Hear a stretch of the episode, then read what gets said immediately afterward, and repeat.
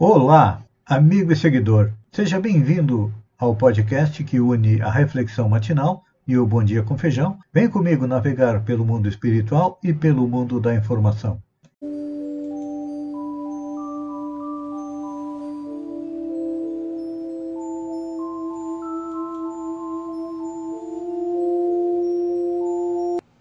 Olá, amigo e seguidor. Seja bem-vindo à nossa live diária da Reflexão Matinal, onde eu e você vamos em direção ao nosso coração para lá, como jardineiros espirituais, elevar templos às nossas virtudes, ou seja, fazer com que elas cresçam, floresçam e frutifiquem, e ao mesmo tempo, como ainda estamos a caminho da perfeição, estamos na parte de baixo da escala evolutiva, como espíritos imperfeitos, nós ainda temos vícios e defeitos e precisamos, se não extirpá-los, enterrá-los bem fundo dentro do nosso coração. É um trabalho lento, árduo, que não começou nesta encarnação e que vai continuar pela eternidade até que cheguemos à condição de espírito puro. Para que cheguemos lá, precisamos compreender e colocar em prática as leis morais e principalmente nos transformar no homem de bem. Que Kardec questionou os espíritos quais seriam seus caracteres na pergunta 918 do Livro dos Espíritos, eles responderam que o espírito prova a sua elevação moral, aliando todos os atos da sua vida corpórea a prática da lei de Deus e quando compreende por antecipação a vida espiritual. A respeito da vida espiritual, Jesus, há dois mil anos atrás, disse: Meu reino não é deste mundo, ou seja, ele veio da espiritualidade, nos deixou seu evangelho, a base moral da evolução do planeta Terra, que é fazer aos outros aquilo que gostaríamos que fizesse para nós, e que nós compreendêssemos que nós também viemos da espiritualidade e a ela voltaremos após a morte, num, numa sequência infinita, até que cheguemos à condição de espírito puro. Então, Kardec enumera algumas das qualidades que nós ainda precisamos adquirir para nos transformar no homem de bem, num ser um pouco melhor. Diz ele que o homem de bem não é vingativo. A exemplo de Jesus, perdoa as ofensas para não se lembrar senão dos benefícios, porque sabe que lhe será perdoado assim como tiver perdoado. Talvez seja um dos ensinamentos de Jesus mais difíceis de colocarmos em prática, que é perdoar os inimigos. E ele ainda vai mais longe. Ele nos pede que amemos o inimigo. Mas vamos deixar o amar os inimigos para depois e vamos nos fixar no perdão. É. Eu disse que é uma das coisas mais difíceis que Jesus nos apresentou, porque nós viemos aí há muitos séculos sobre o olho por olho, dente por dente, que foi importante na história da humanidade, porque quando Moisés nos traz os Dez Mandamentos, que são uma cópia da declaração que cada espírito fazia quando chegava no tribunal de Osíris, é, lá no Egito, que não é muito diferente também das crenças dos persas, dos gregos, porque Jesus sempre enviou seus mensageiros que levaram uma mensagem semelhante a todos os povos. Então, quando chegou o momento de nós assumirmos a nossa maioridade, ou seja, ter nas mãos os nossos destinos, Jesus veio e nos falou a respeito da lei de amor. Mas, como vivemos há muito tempo sobre o olho por olho, dente por dente, é muito difícil de perdoar. Então, a respeito do perdão, enquanto não perdoarmos aqueles que nos fizeram mal, e eles também não nos perdoarem, nós continuaremos unidos por aquilo que eu chamo de algemas de ódio.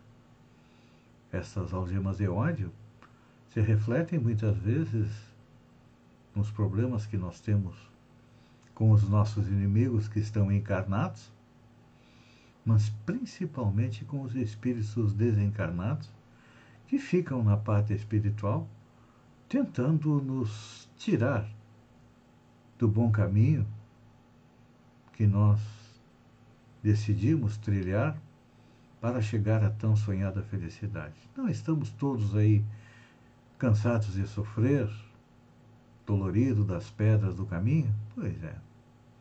Nossa alma muitas vezes sofre, geme, chora. Então, o que fazer? Primeira coisa, nesses dias difíceis, em que, como Jesus disse, que estão sendo separados os bons e os maus, os melhores, aqueles que querem evoluir para o bem, vão herdar o planeta Terra, com tudo que ele tem para consertar. E, infelizmente, os maus, nossos políticos corruptos, ladrões, assassinos,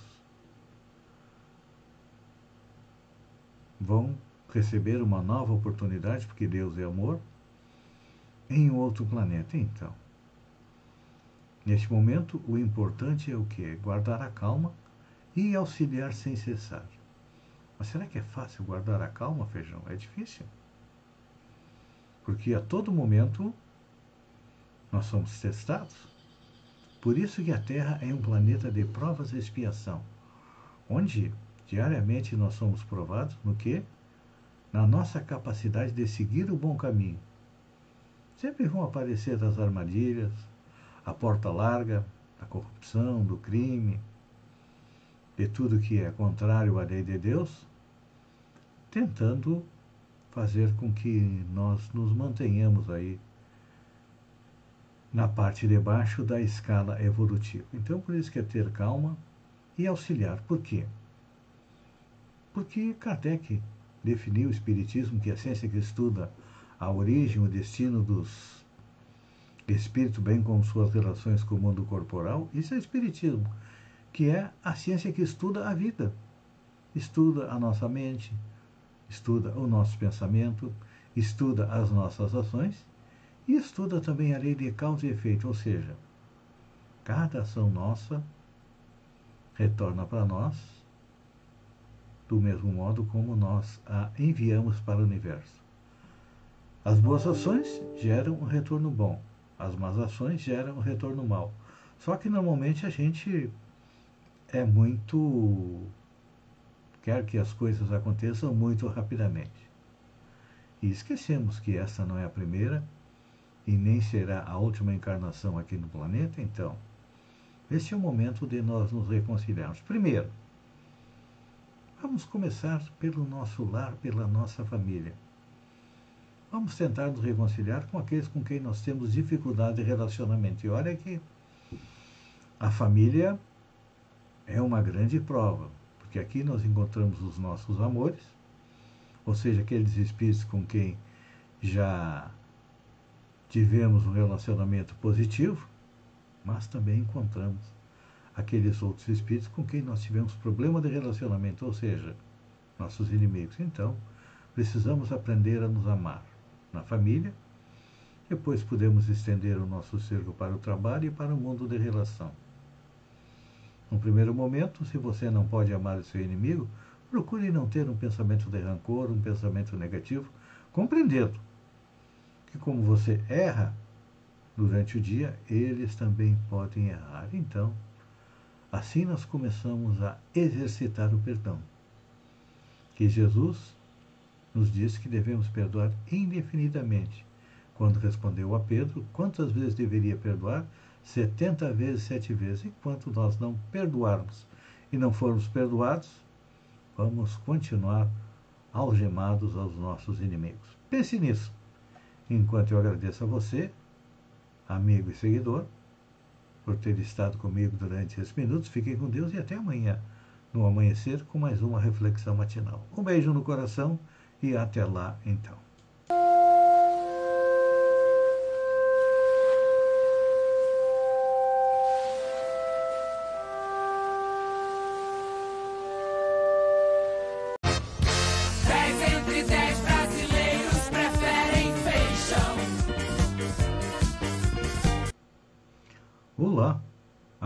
E seguidor.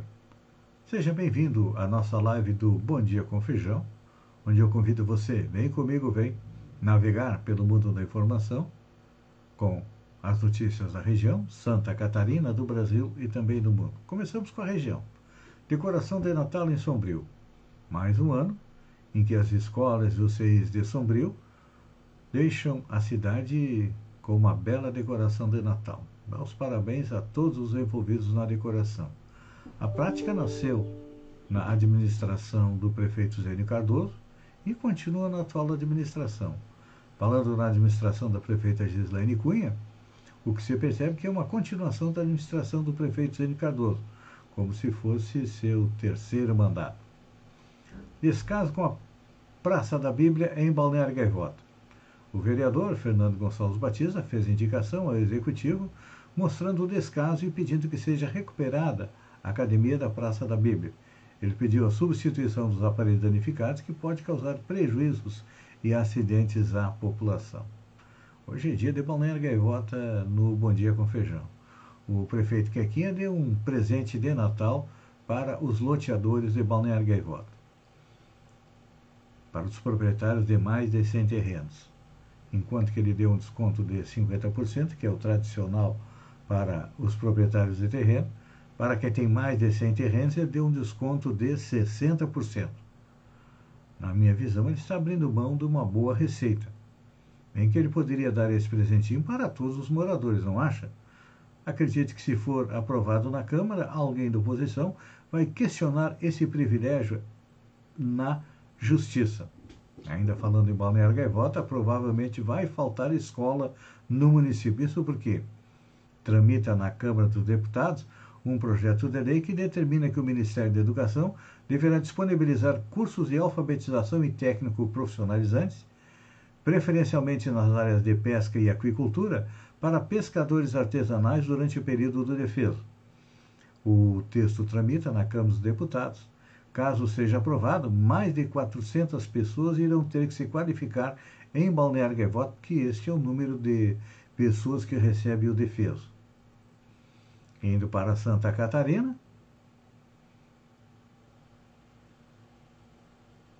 Suposta fraude milionária coloca a empresa que teve unidade em Blumenau na mira da Polícia Federal. A empresa RR Donnelly, que tinha unidade em Blumenau, no Vale do Itajaí, está na mira de uma operação deflagrada pela Polícia Federal nesta terça-feira. A investigação apura o suposto superfaturamento de 130 milhões em contratos firmados com gráficas que imprimiam provas do Exame Nacional do Ensino Médio, o Enem. Segundo a apuração, as fraudes ocorreram entre 2010 e 2019. Envolve também a empresa E-Valide. A Polícia Federal suspeita que os servidores do INEP, Instituto Anísio Teixeira, favoreceram a Valide e a RR Donnelly em contratos milionários. A operação também aponta que os funcionários são suspeitos de enriquecimento ilícito. Vamos ver o que, que é, salta dessa investigação da Polícia Federal. Militantes antivacinas fazem ataque de intimidação contra deputados de Santa Catarina. Os deputados que se manifestaram contra o projeto que tramita na Alesc para proibir o passaporte de vacina em Santa Catarina estão sofrendo intimidação nesta terça-feira, dia 7, um dos principais alvos é a deputada Ada De Luca, que fez uma manifestação contrária aos discursos anti-vacina no plenário e nas redes sociais. Pela manhã, em menos de três horas, o telefone celular da deputada já havia recebido mais de 50 ligações falando sobre a vacina em tom de ameaça. Todas vindas de celulares com DDD de Santa Catarina. O aplicativo de mensagens e e-mail da deputada também foram tomados com recados anti-vacina pessoal não te vacina, eu acho que tem que tomar vacina contra a raiva, né? Porque o povo meio fora da realidade. E olha, eles não percebem, as notícias estão aí. 80% dos que estão morrendo devido à Covid é o pessoal que não quis se vacinar. Apesar que, olha, eles seguem a, aquilo que diz o presidente Bolsonaro e que disse ontem o ministro Queiroga que é melhor morrer do que perder a liberdade do que se vacinar. Então, tudo bem, quem quer morrer, olha, é só encomendar o caixão.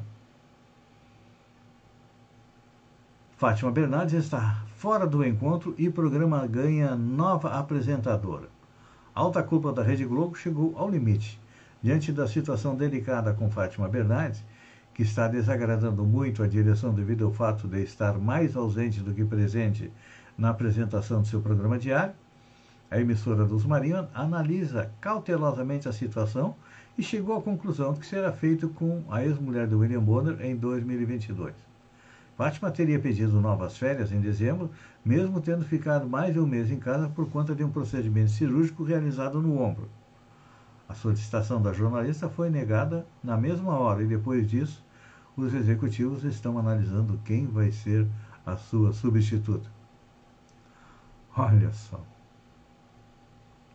Projeto de lei quer derrubar a expressão marido e mulher em união civil. Um projeto de lei apresentado recentemente à Câmara dos Deputados quer alterar o, o artigo do Código Civil que previa a utilização dos termos marido e mulher na celebração de um casamento civil. O objetivo do projeto, segundo a deputada federal Natália Bonavides, do PT do Grande do Norte, autora da proposta, é tornar as cerimônias mais igualitárias.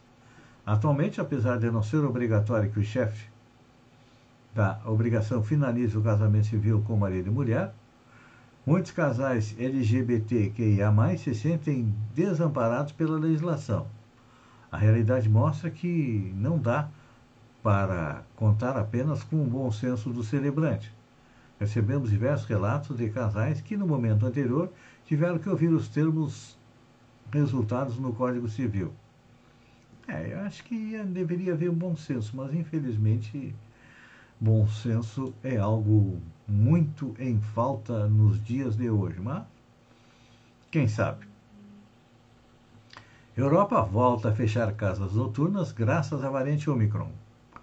Vários países do continente europeu desculpem, estão retrocedendo no plano de retomada de eventos com aglomeração graças ao avanço da variante Omicron foi um balde de água fria na indústria do entretenimento. Então vamos ver a situação em alguns países. Na França, os clubes estão fechados entre os dias 9, 3 e 10 de dezembro. O país registrou 51 mil novos casos da Covid na última semana. Na Irlanda, fechamento total dos clubes entre 7 de dezembro e 9 de janeiro. A reabertura total foi autorizada recentemente em outubro. Na Alemanha, as regulamentações da Alemanha variam de estado para estado. Em regras gerais, os clubes devem ser fechados em qualquer cidade que registre uma taxa de contágio maior do que 350 casos por 100 mil habitantes. Berlim atualmente contabiliza 361. Na Bélgica, todos os clubes foram fechados dia 27 de novembro, uma semana após o governo ter identificado aumento significativo do número de casos novos. Houve uma tentativa do governo de endurecer as regras de segurança, exigindo máscaras dentro de todos os locais e teste para todos os clientes das casas noturnas, mas se mostraram impossíveis de colocar em prática. Na Holanda, após seis semanas de alívio, os eventos voltaram a ser banidos por tempo indeterminado. Os clubes permanecem fechados. Portugal, o país tem a maior taxa de vacinação da Europa, com 90% de imunizados, e o menor número de casos de contaminação. Por isso, os clubes permanecem abertos com autorização para funcionamento até a meia-noite.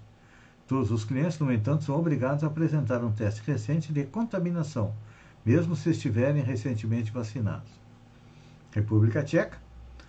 O governo decretou o estado de emergência no país após o aumento recorde do número de novos casos, o que significa que todos os locais públicos devem ser fechados às 22 horas. Na Áustria, o governo decretou o lockdown entre os dias 22 de novembro e 11 de dezembro. Todos os estabelecimentos comerciais não essenciais estão fechados. Na Dinamarca, clubes seguem abertos e clientes são admitidos apresentando passaporte de vacinação.